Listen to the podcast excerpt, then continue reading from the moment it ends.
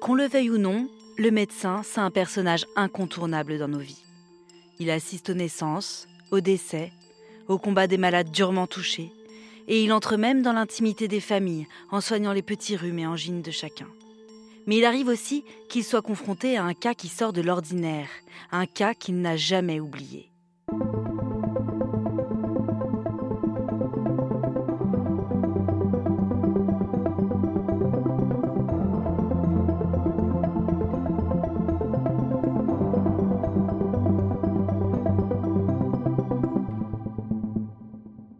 Je suis Éléonore Merlin, journaliste à RTL, et vous écoutez Symptômes. Dans ce podcast, des médecins se confient sur ce patient pas comme les autres qui a marqué leur carrière. Cette fois-là, ils ont douté. Ils ont mené une véritable enquête avec l'objectif de guérir et la peur de ne pas y arriver. Dans cet épisode, vous allez entendre le professeur Nicolas Le Boulanger, chirurgien à l'hôpital Necker. Il va nous raconter comment il a contribué à sauver la vie d'un petit garçon âgé d'un an et demi. Il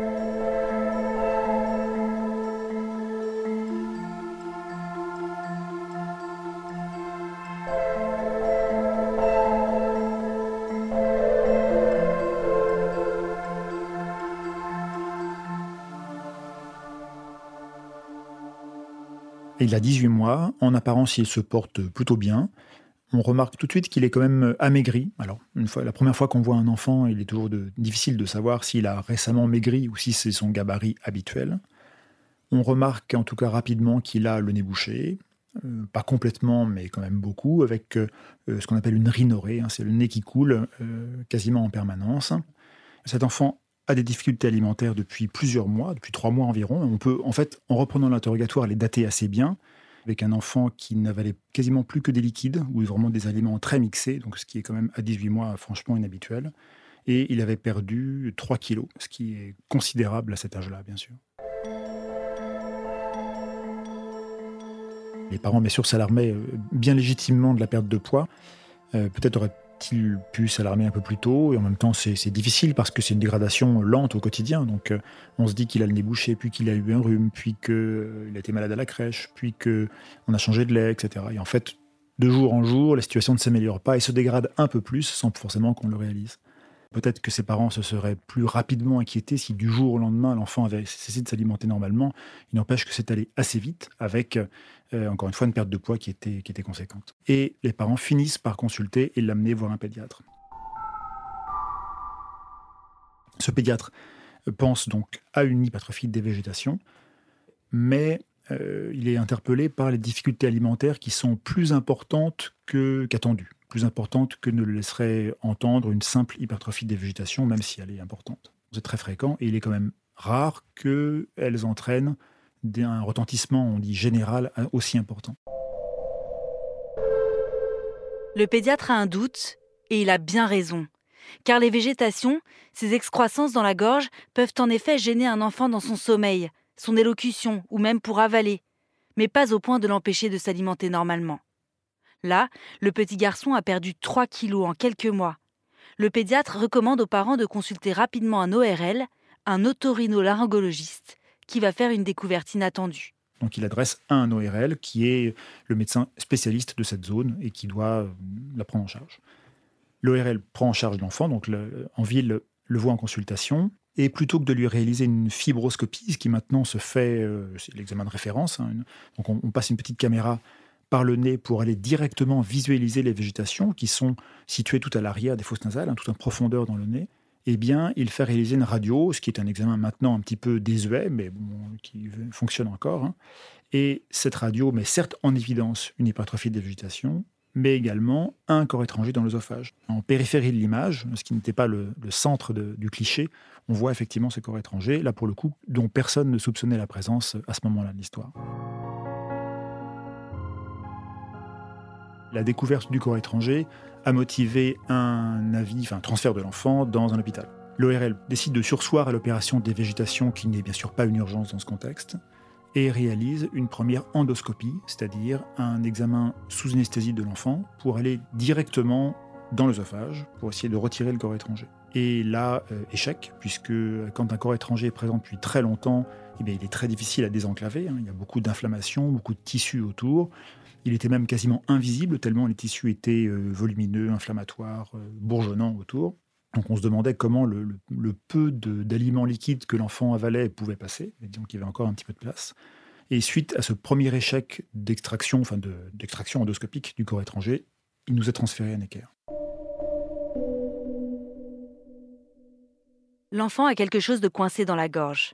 Et comme cela fait plusieurs mois, cet objet est très enclavé et difficile à enlever. À Necker, lorsque le professeur le boulanger le prend en charge, il pense que le petit garçon a avalé une pièce de monnaie, un cas plutôt classique pour ce chirurgien ORL.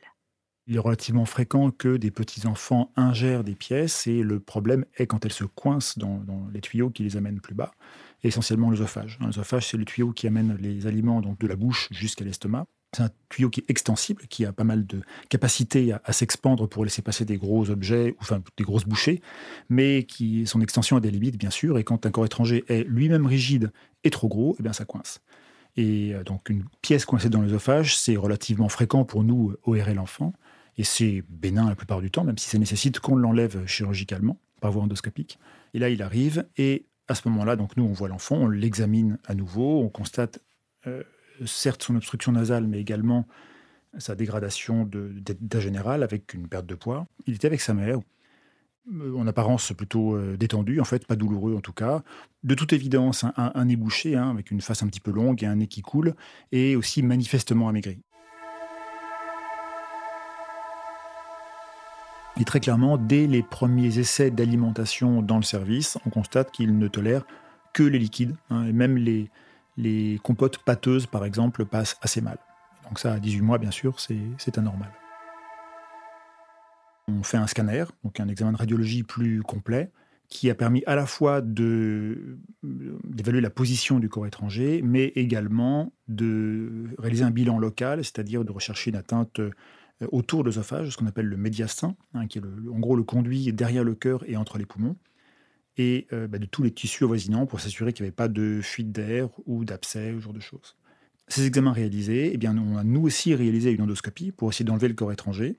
Et là, eh ben, deuxième échec. Hein. il était tellement coincé que malgré tous nos efforts, impossible de le faire sortir. Deuxième tentative, deuxième échec. Impossible encore une fois de retirer cet objet. Et d'ailleurs, c'est quoi? Qu'est-ce que l'enfant a avalé? Depuis le début, l'équipe médicale pense à une pièce, mais au fur et à mesure des examens pratiqués, des signes inquiétants apparaissent. On pense maintenant au pire. L'enfant a pu avaler une pile bouton. Vous savez, ces petites piles rondes que l'on trouve dans la plupart de nos appareils électroniques. On n'a pas de certitude, encore une fois, tant qu'on ne l'a pas enlevé et qu'on ne l'a pas devant nous. Mais euh, les données de l'interrogatoire et surtout la radio, puis le scanner qu'on a réalisé, nous font quand même assez rapidement penser à une pile bouton. On voit les tissus qui sont autour de l'œsophage, hein, qui paraissent épaissis. On dit qu'ils prennent le contraste, c'est-à-dire qu'ils sont inflammatoires. Hein. le, produit qui est injecté se répand autour dans les tissus et montre qu'ils sont euh, pleins de vaisseaux sanguins. Ça veut dire que c'est un tissu actif hein, qui est là pour, protéger l'œsophage autour, euh, qui est là en réaction. On voit vraiment la muqueuse très abîmée, voire on dit nécrotique quand elle est complètement détruite et, noirâtre, quand ce n'est plus du tissu vivant. On n'est pas sûr à 100%, bien sûr, il n'y a que quand on l'enlève qu'on est sûr, mais disons que les données radiologiques sur le scanner, sur la radio, et euh, je dirais l'état d'atteinte de, l'œsophage font quand même penser à quelque chose d'agressif localement. Dans ma spécialité, on est amené à prendre en charge très régulièrement des enfants qui ingèrent des piles boutons, donc qui ingèrent des pièces, on s'en occupe rapidement, mais quand il s'agit d'une pile bouton, même quand l'enfant est asymptomatique, c'est-à-dire quand il ne présente aucun signe clinique, ce qui est le cas dans les premières heures en général après l'ingestion, on les fait venir immédiatement à l'hôpital. Hein. c'est même un, motif de transfert par SAMU pour vraiment gagner du temps avec des, policiers qui ouvrent la, voie, alors que l'enfant n'a au début aucun signe. Pourquoi? Parce que ben, on sait que le problème d'une pile, une pile bouton, c'est qu'elle euh, délivre de l'énergie. Hein. c'est le principe d'une pile. Or, quand elle est en contact avec des zones humides, eh bien, elle délivre de l'énergie en, permanence. Avaler une pile ou l'insérer dans un conduit comme le nez ou l'oreille, c'est très dangereux parce que si elle reste coincée, et en l'occurrence c'est le cas euh, dans la plupart des conduits anatomiques, eh bien, elle délivre son énergie toujours au même endroit. De l'énergie donc sur une muqueuse, une muqueuse qui est fragile et qui en quelques heures, vraiment c'est une affaire d'heures, peut euh, être abîmée, voire se nécroser, c'est-à-dire les tissus meurent, et euh, bah, être détruite complètement. Dans le nez, ça peut donner des perforations de la cloison, par exemple. Dans l'oreille, ça peut considérablement abîmer le tympan, ou en tout cas le conduit. Mais dans l'œsophage, c'est particulièrement grave parce que l'œsophage est un conduit donc, qui, encore une fois, traverse la poitrine de haut en bas et qui contient beaucoup de bactéries. Hein, c'est le milieu extérieur, ça va de la bouche à l'estomac. Il traverse une zone qui, elle, par contre, doit être complètement exempte de bactéries hein, derrière le cœur, entre les poumons. Donc une perforation de l'œsophage, telle qu'elle peut être créée par une pile qui resterait en place trop longtemps, c'est très grave. Et on sait qu'une euh, ingestion de piles, ça, donc ça crée des lésions muqueuses phagiennes en quelques heures. Hein. C'est vraiment une urgence thérapeutique pour nous d'enlever les corps étrangers. Et euh, on sait, hélas, qu'il y a tous les ans, ou en tout cas régulièrement, des enfants qui meurent d'une ingestion de piles. Donc là, imaginez que cette même pile était en place depuis trois mois, c'était euh, pour le coup extrêmement inhabituel.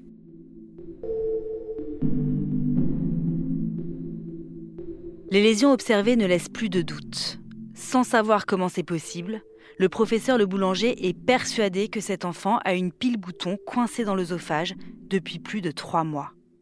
Après le deuxième échec pour l'enlever, il n'y a plus le choix, l'enfant ne peut plus attendre. Le lendemain de la deuxième tentative d'extraction endoscopique, l'enfant a été pris en charge par nos collègues chirurgiens viscéraux qui ont enlevé le corps étranger par voie externe, donc par une, incision au niveau du cou pour aller euh, écarter toutes les structures et aller ouvrir l'œsophage. Donc dès le lendemain, il a été réopéré, le corps étranger a été enlevé, et euh, chance pour lui, l'œsophage a pu être fermé sur lui-même. Parce qu'un des risques, c'est que la pile détruise tellement d'œsophage que ben, ne puisse pas, une fois l'avoir ouvert, et quand on a enlevé le corps étranger, le refermer sur lui-même, s'il est trop abîmé. Donc on peut être amené à en enlever un petit morceau, euh, ce qui paraît simple comme ça, mais un peu technique quand même. Et euh, l'œsophage a pu être fermé sur lui-même, et l'enfant a été nourri par sonde après pendant dix jours de mémoire. Donc là, on glisse une sonde par le nez qui va dans l'œsophage, qui va jusqu'à l'estomac, ce qui permet non seulement d'alimenter suffisamment l'enfant, c'est de passer plein d'aliments par la sonde, d'aliments très caloriques, et aussi d'éviter que, en cicatrisant en l'absence du corps étranger, l'œsophage ne se ferme complètement sur lui-même. Parce que s'il se resserre complètement en cicatrisant, ben là, on a à nouveau des problèmes. Si l'œsophage se ferme, vous ne pouvez plus manger du tout, ni même avaler votre salive. Donc c'est très ennuyeux. Après une semaine d'alimentation par sonde, donc, euh, on a réalisé un contrôle endoscopique qui était, ma foi, très satisfaisant, avec un oesophage qui commençait à, bien cicatriser. L'enfant a pu être réalimenté par la bouche assez rapidement et avec vraiment une alimentation qui s'est normalisée très vite, puis un sommeil qui s'est normalisé une fois qu'on a pu l'opérer de végétation. Donc, eh ben, écoutez, il s'en est très bien sorti.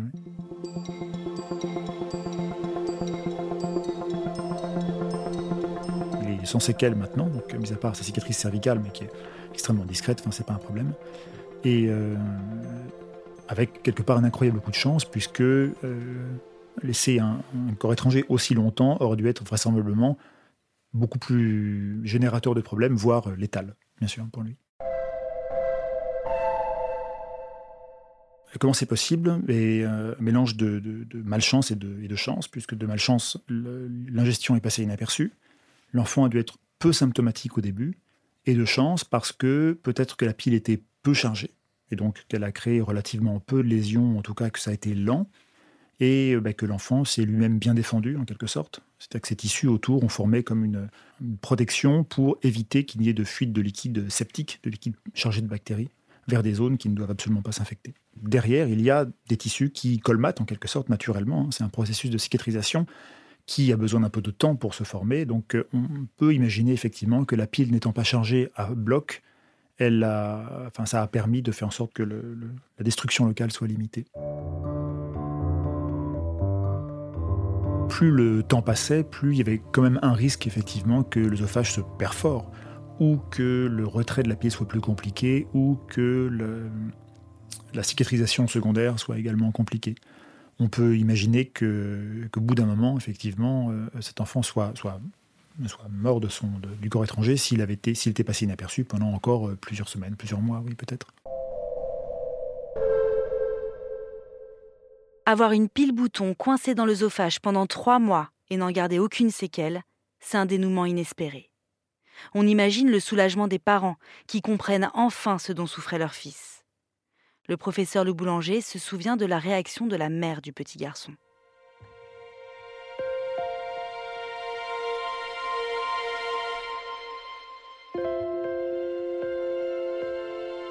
Vous imaginez aussi le, sentiment de culpabilité qu'on peut avoir quand on, est passé à côté de ça. Évidemment, c'est pas de sa faute hein, du tout.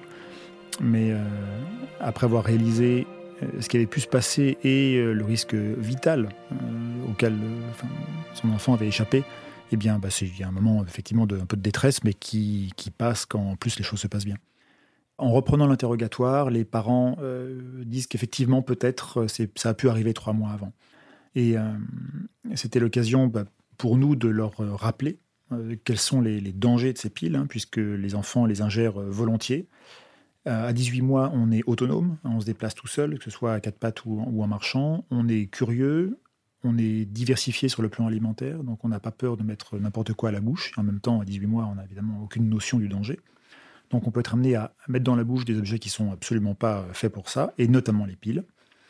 Et euh, la multiplication des objets euh, connectés, des télécommandes, des montres, etc., des aides auditives, enfin tout ce qui est petit et peut contenir une pile bouton, fait que le risque d'une exposition accidentelle à ces objets est élevé chez les enfants.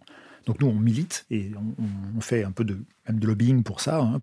Euh, les piles boutons sont des objets évidemment indispensables à, beaucoup d'appareils connectés électroniques, mais en revanche, elles doivent être sécurisées. C'est-à-dire que dans les jouets pour enfants, il y a toujours une petite vis, par exemple, hein, qui empêche d'accéder au compartiment batterie. Et il faudrait que ce soit le cas sur tous les objets qui contiennent des piles boutons, les télécommandes, les prothèses auditives, euh, les montres, etc. C'est parfois le cas, mais pas systématiquement. Et ça, vraiment, c'est très important.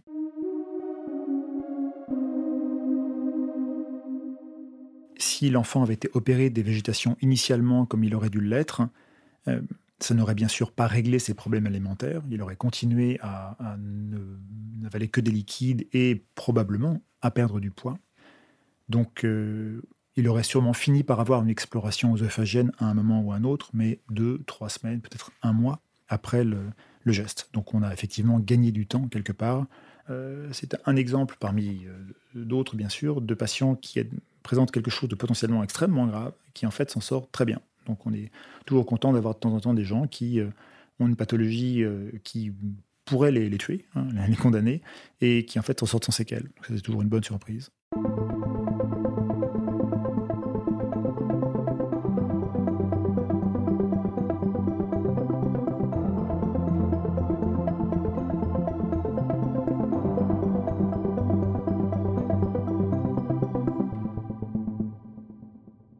Alerter sur le danger des piles-boutons est un combat très important pour le professeur Nicolas Le Boulanger.